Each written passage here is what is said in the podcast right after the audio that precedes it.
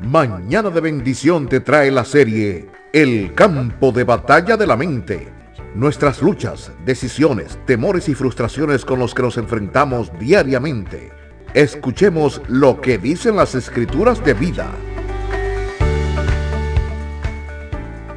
Cuando alguien hable de ti a tus espaldas, está justo en el sitio adecuado. Está detrás de ti. ¿Qué tal mi gente? Muy buenos días, yo soy Yoli Santana, nuevamente contigo en esta hermosa mañana, una hermosa bendición que el Padre nos regala en este día y quiero compartirla con usted.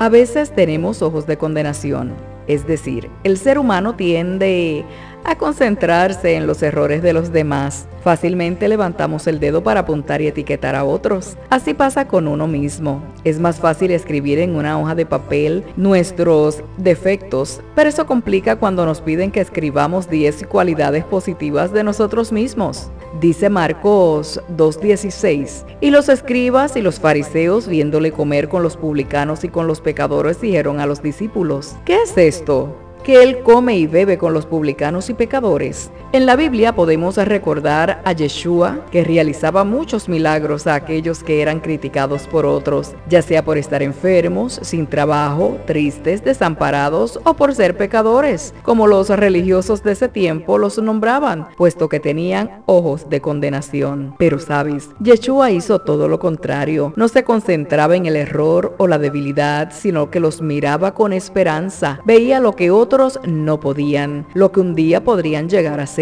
Por esta razón, muchos se acercaban al Mesías y los fariseos lo criticaban. Juan 3:17 dice, porque no envió Yahweh a su Hijo al mundo para condenar al mundo, sino para que el mundo sea salvo por él. Yeshua no te ve con ojos de condenación, sino de salvación. Es posible que estés luchando en este mismo momento con tus debilidades, que hayas caído, y te sientas miserable o avergonzado por la mirada de otros. Pero el Señor mira más allá, con esperanza y lo que puedes llegar a ser. Hoy, en esta oportunidad, quiero animarte a acercarte a Yahweh, a Dios. Es tiempo de dejar de pensar en las críticas, miradas de otros. Solo enfócate en Yeshua, en Jesús y en lo que Él quiere para ti, porque con el Mesías encontrarás ojos de esperanza y de igual forma desea que mires a los que te rodean con amor. Bueno, te invito para que nos escuches en una próxima ocasión.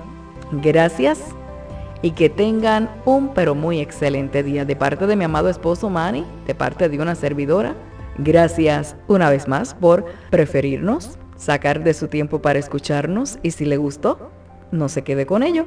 Compártalo con otros para que comiencen su mañana también con una nueva bendición. Estamos 24/7 en las principales plataformas digitales. Será pues hasta la próxima.